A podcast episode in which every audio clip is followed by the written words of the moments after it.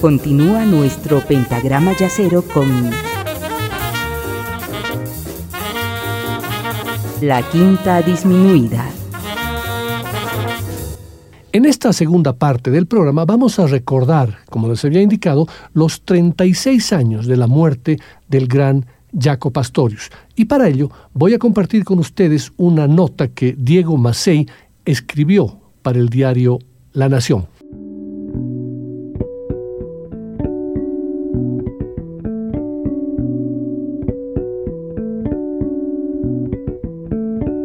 La noche del 11 de septiembre de 1987, Jaco Pastorius se compró algo de ropa nueva gracias a los 200 dólares que le había mandado Michael Knuckles, un viejo road manager de los tiempos de gira con Weather Report.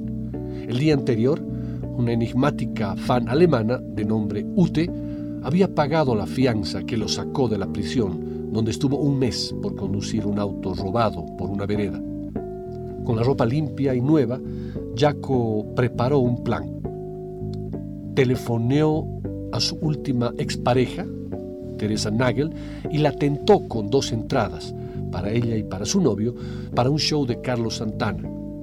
Jaco quería impresionarla, tal vez hacer que lo invitaran a subir al escenario, tocar un solo deslumbrante y volver a conquistarla.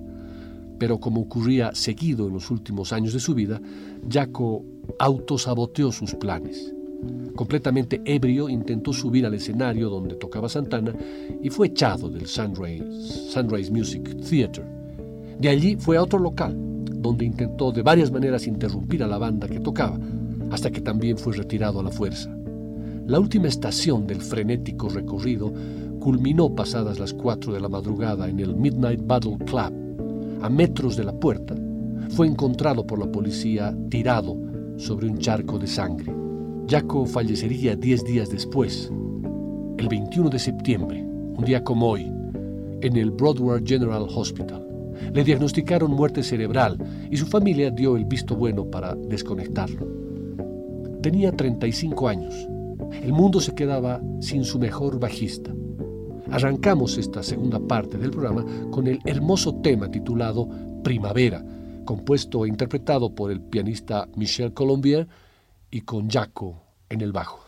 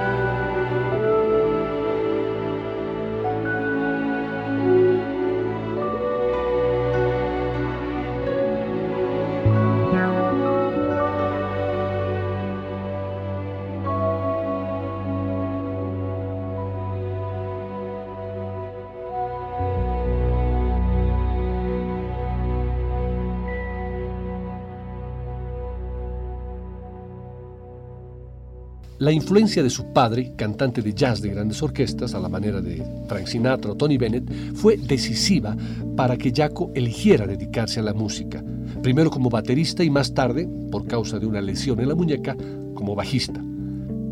Jaco se propuso ser el mejor. A su gusto por lo clásico le sumó la pasión por el jazz, la admiración por el soul y la música negra, la influencia latina por su crianza en la península de la Florida y la actitud del rock. Sus inicios no fueron nada fáciles. Jaco necesitaba llevar comida a su casa, ya que se había casado a los 18 años con Tracy Lee, una camarera que no solo fue el amor de la adolescencia, sería la gran mujer de su vida.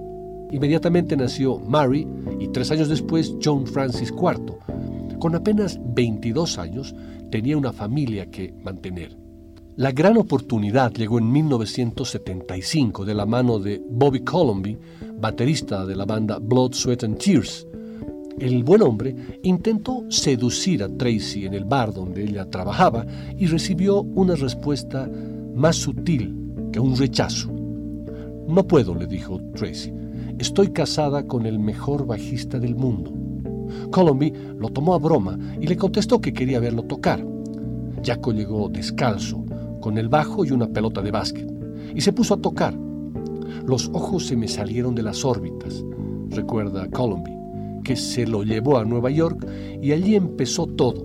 Le consiguió un contrato con el sello Epic, lo rodeó de un Dream Team, sesionistas de primera clase del jazz y de la música clásica, figuras por ejemplo como Herbie Hancock, y lo hizo grabar su álbum debut. Una obra fundamental que contiene el emblemático tema compuesto por Jaco titulado Continuum.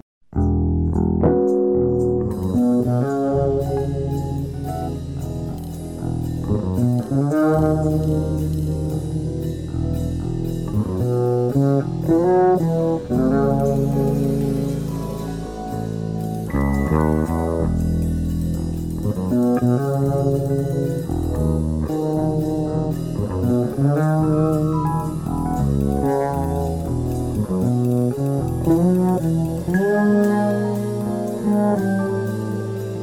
Thank you.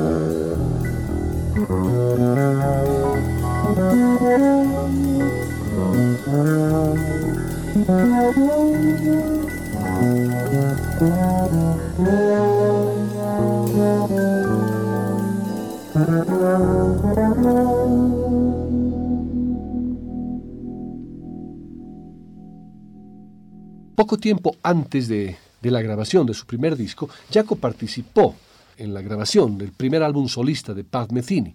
Ambos se conocieron a principios de los años 70 en la Universidad de Miami. Se hicieron amigos rápidamente, charlando y compartiendo sobre sus sueños, teorías musicales, la música que, más los emocionaba y también tocando junto a la Peter Graves Orchestra a manera de juego y travesura en esa big band en alguna ocasión y dado el virtuosismo de ambos, Jaco tocaba la guitarra y Pat tocaba el bajo. Ambos estaban muy interesados en redefinir el rol de sus instrumentos en el jazz, además de estar influenciados por otro tipo, de música, siempre con la mente abierta, compartiendo sus impresiones sobre la música dodecafónica, Schoenberg, Stravinsky, Ornette Coleman, el jazz, el rock, el pop, el funk, y por supuesto, pero como como una influencia muy fuerte y una esencia muy importante el jazz. Pero además comenzaron a tocar juntos en un trío que se presentaba en diferentes locales de Nueva York. Básicamente estaban preparando lo que sería el primer disco solista de Pat Metheny, Bright Size Life.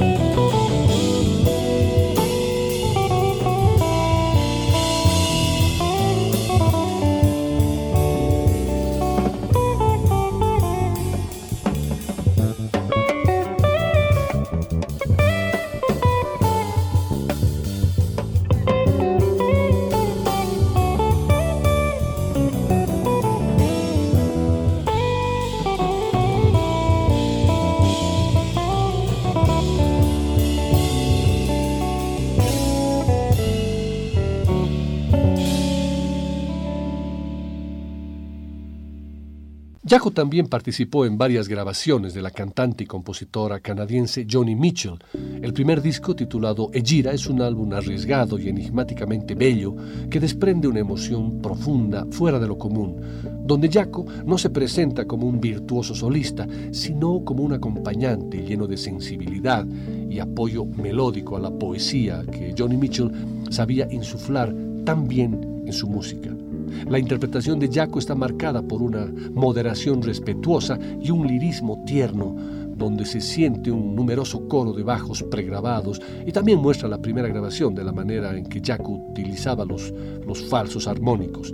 Las líneas del bajo sin trastes y la voz expansiva y el fraseo vivo de Johnny Mitchell confluían como si los dos artistas se abrazaran como unos enamorados en la pista de baile.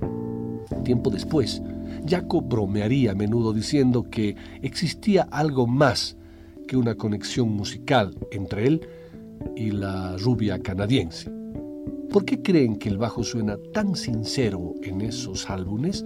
Preguntaba Jaco con una sonrisa pícara y un guiño. De hecho, había habido algo más entre ellos.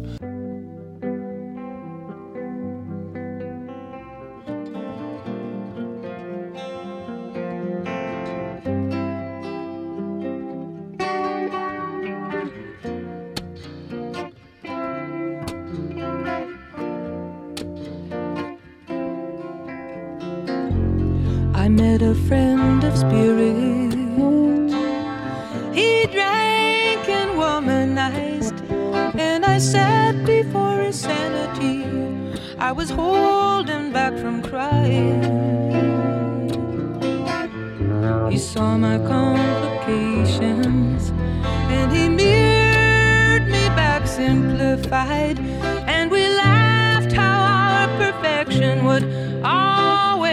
denied.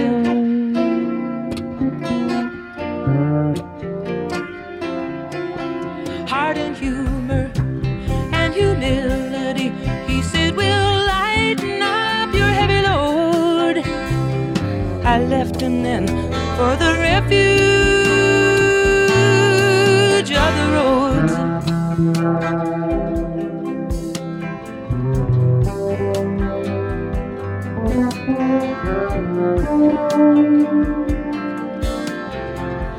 fell in with some drifters.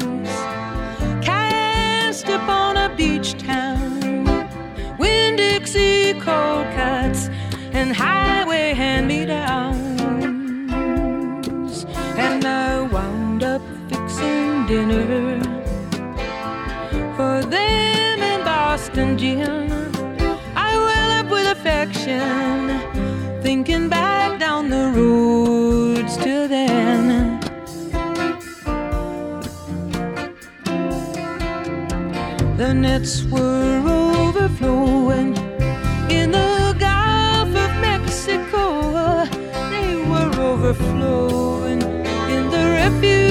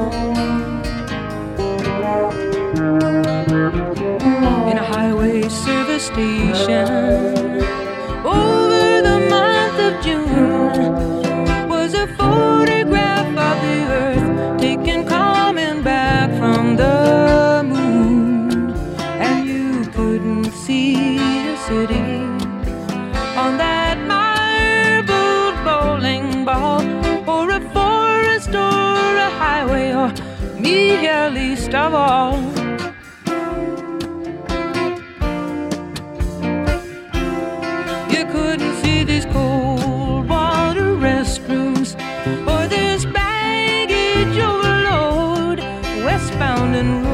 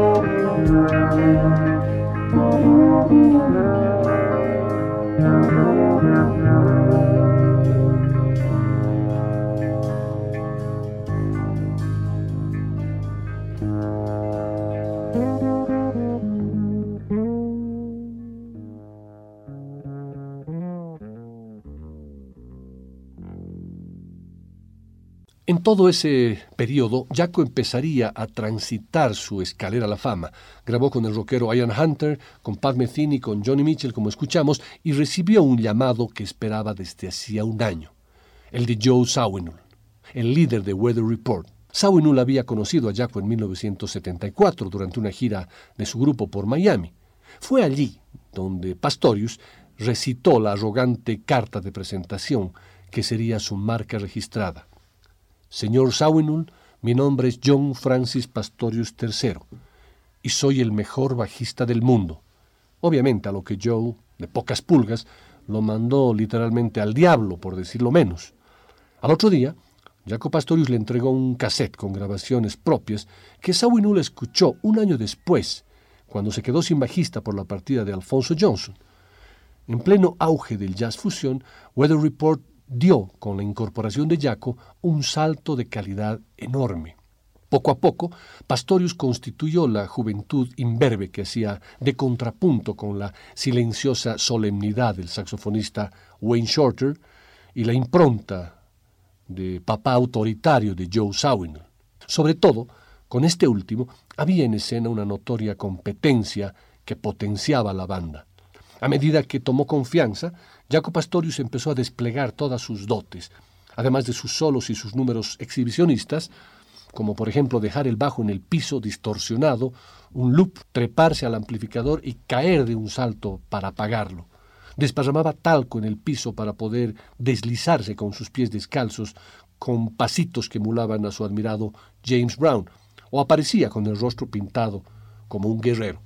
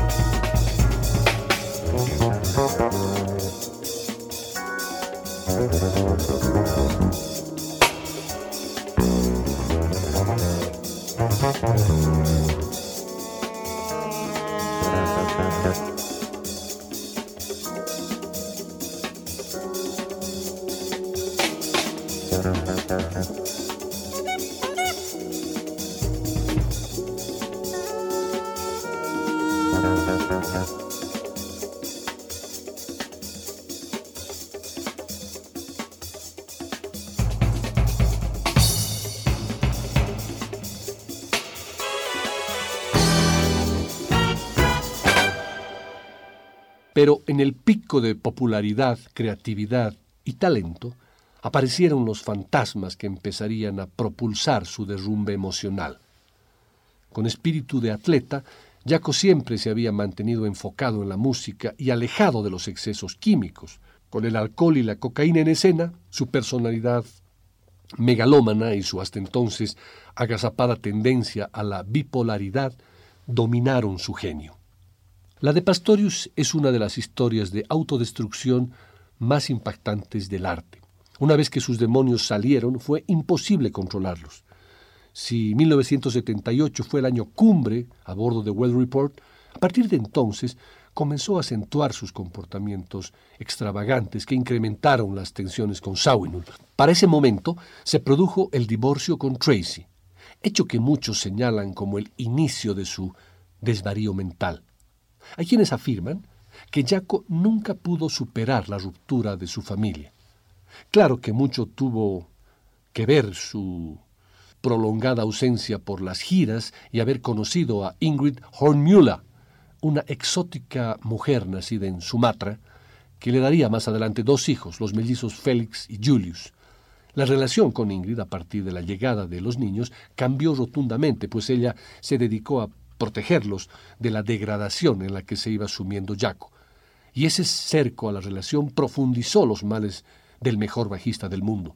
En 1979 protagonizó un papelón en La Habana durante un festival de jazz cuando arruinó una actuación en trío con Tony Williams y John McLaughlin.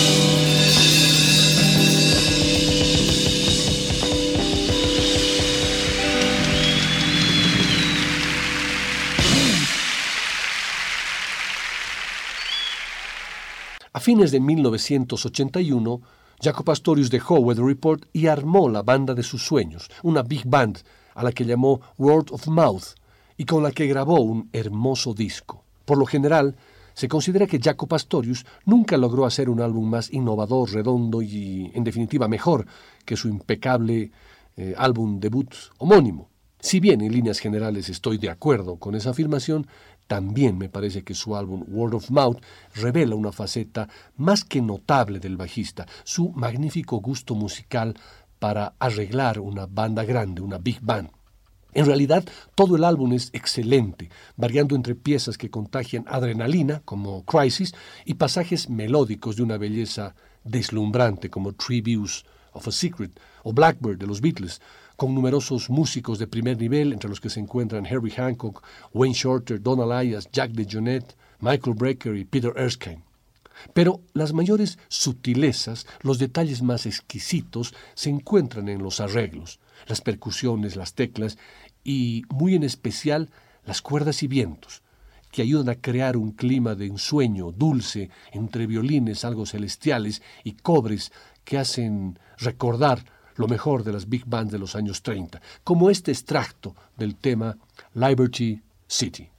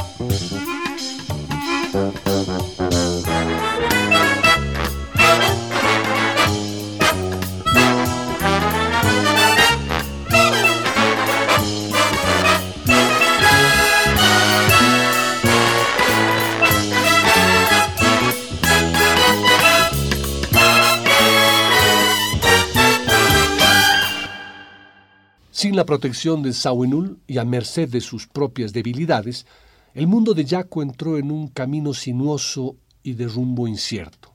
Una amistad tóxica con el guitarrista Mike Stern y el bar Grand 55 en el Soho neoyorquino como guarida fueron piezas clave de su deterioro mental. Jaco se pasaba los días deambulando totalmente borracho pasado en drogas, armando shows que luego él mismo se encargaba de sabotear. Llegaba mayormente descalzo, muchas veces desnudo del tórax, y podía pasar en cuestión de segundos de llanto a una postura ególatra. Tenía una energía desbordante y estaba permanentemente en movimiento. Incluso podía estar varios días deambulando por Nueva York sin dormir. En 1983, el sello Warner rompió el vínculo por considerarlo una persona intratable. En 1984, en el Playboy Jazz Festival, apenas pudo tocar unas cuantas notas y terminó abucheado por el público.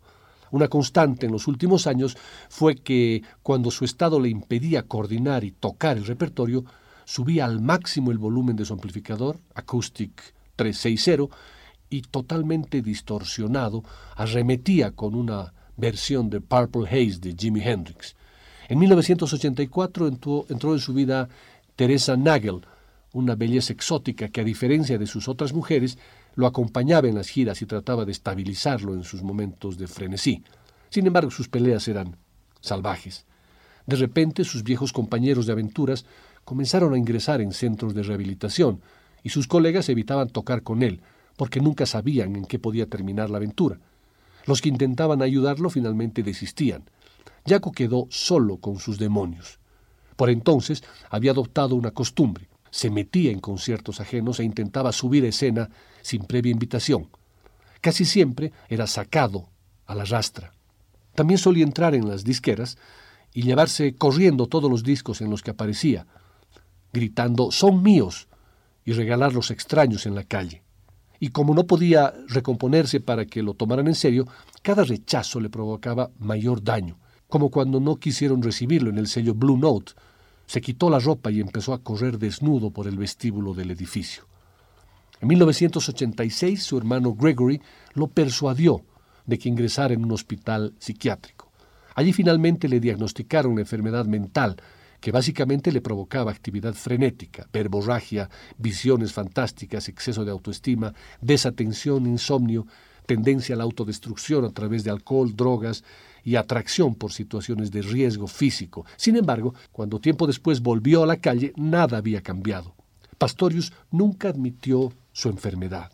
Cuando Nueva York le dio la espalda y se convirtió en persona no grata en todos los sitios nocturnos, decidió volver a Fort Lauderdale, donde los bares poco a poco también le fueron cerrando las puertas por su comportamiento impredecible y agresivo. Para esa época lo convocaron a grabar un video en el que era entrevistado por su colega Jerry Gemot, una especie de clínica de bajo eléctrico.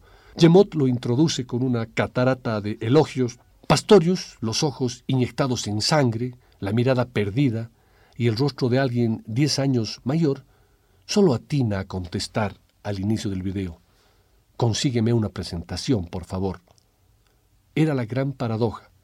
El mejor bajista del mundo no tenía dónde tocar ni dónde caerse muerto. Su única compañía eran los vagabundos, los sin techo, a quienes podía impresionar con el bajo o con sus dotes para el básquetbol en alguna plaza pública, donde Jaco solía pasar muchas noches durmiendo. Así como Charlie Parker con el saxo alto o Jimi Hendrix con la guitarra eléctrica, la misión de Jaco Pastorius en el universo de la música fue revolucionar el rol de un instrumento durante mucho tiempo infravalorado como el bajo eléctrico. La vida salvaje y el instinto rebelde de Jaco no tapan la génesis de un genio, de un virtuoso. En su caso, condimentan la leyenda de una figura irrepetible.